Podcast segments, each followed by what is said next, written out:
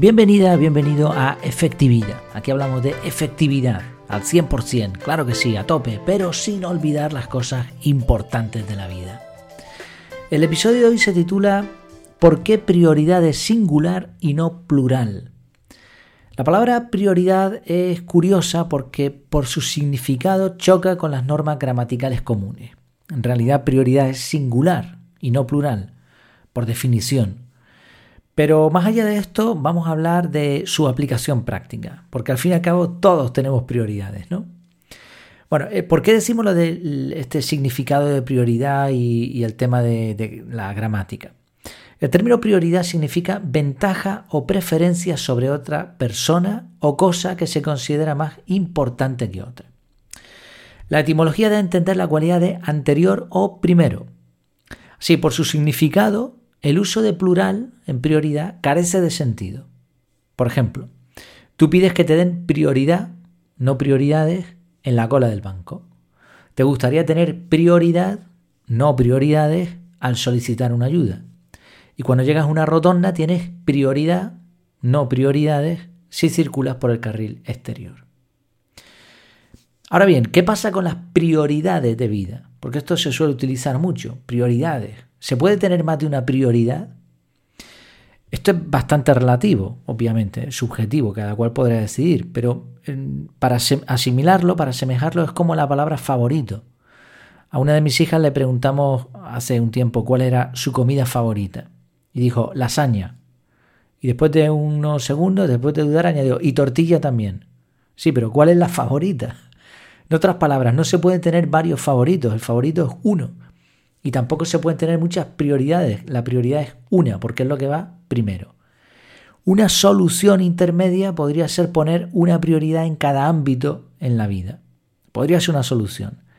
El punto es que si tienes muchas prioridades, al final no tienes ninguna. Al haber varias, no se sabe cuál es realmente prioritaria, cuál es la primera.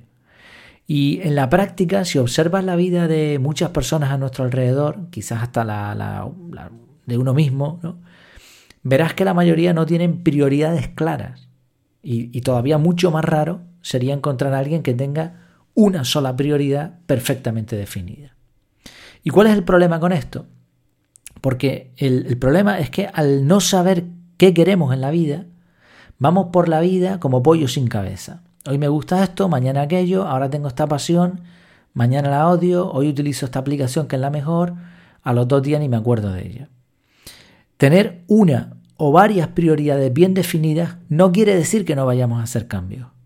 La diferencia está en que tenemos claro por qué hacemos las cosas. Y todo lo que hacemos tiene ese sentido, porque está bajo esa prioridad. Bueno, ¿y cómo establecemos una prioridad? ¿Cómo establecemos prioridades, si quieres? Bueno, eh, lo, lo, primero es tener en cuenta eso, ¿no? Prioridad primero. Entonces, primero hay que poner una prioridad y después una segunda opción, una tercera, cuarta o quinta. El resto, lo que va segundo, tercero, cuarto, quinto, no son prioridades. Si recuerdas, hemos hablado de, la lista de Warren Buffett, esta que, le dio a su piloto de, avión. Le dijo, entre otras cosas, ¿no? Lo puedes consultar si quieres. Lo que le dijo Warren al, al piloto fue: todo lo que no está en tus prioridades te robará la energía para cumplirla. Le dio una lista con cinco. Por eso, en el método CAR, ya poniéndolo en, aterrizando todo esto, lo primero que se hace es definir las prioridades. Al principio no es necesario que seamos súper concienzudos, con poner cinco o algo así en un papel es suficiente, en un papel, una nota digital, mejor todavía. Al principio con eso vale y después el sistema nos va a ir guiando.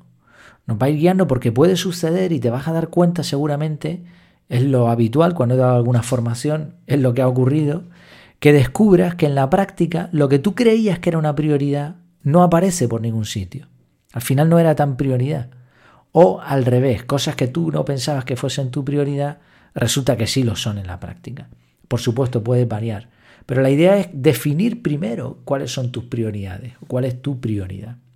Sí, eh, un ejercicio bueno, ya has visto que estoy diciendo prioridad, prioridades, da igual. Al final, el tema gramatical mm, es lo de menos. Puedes tener varias prioridades, vale, no pasa nada.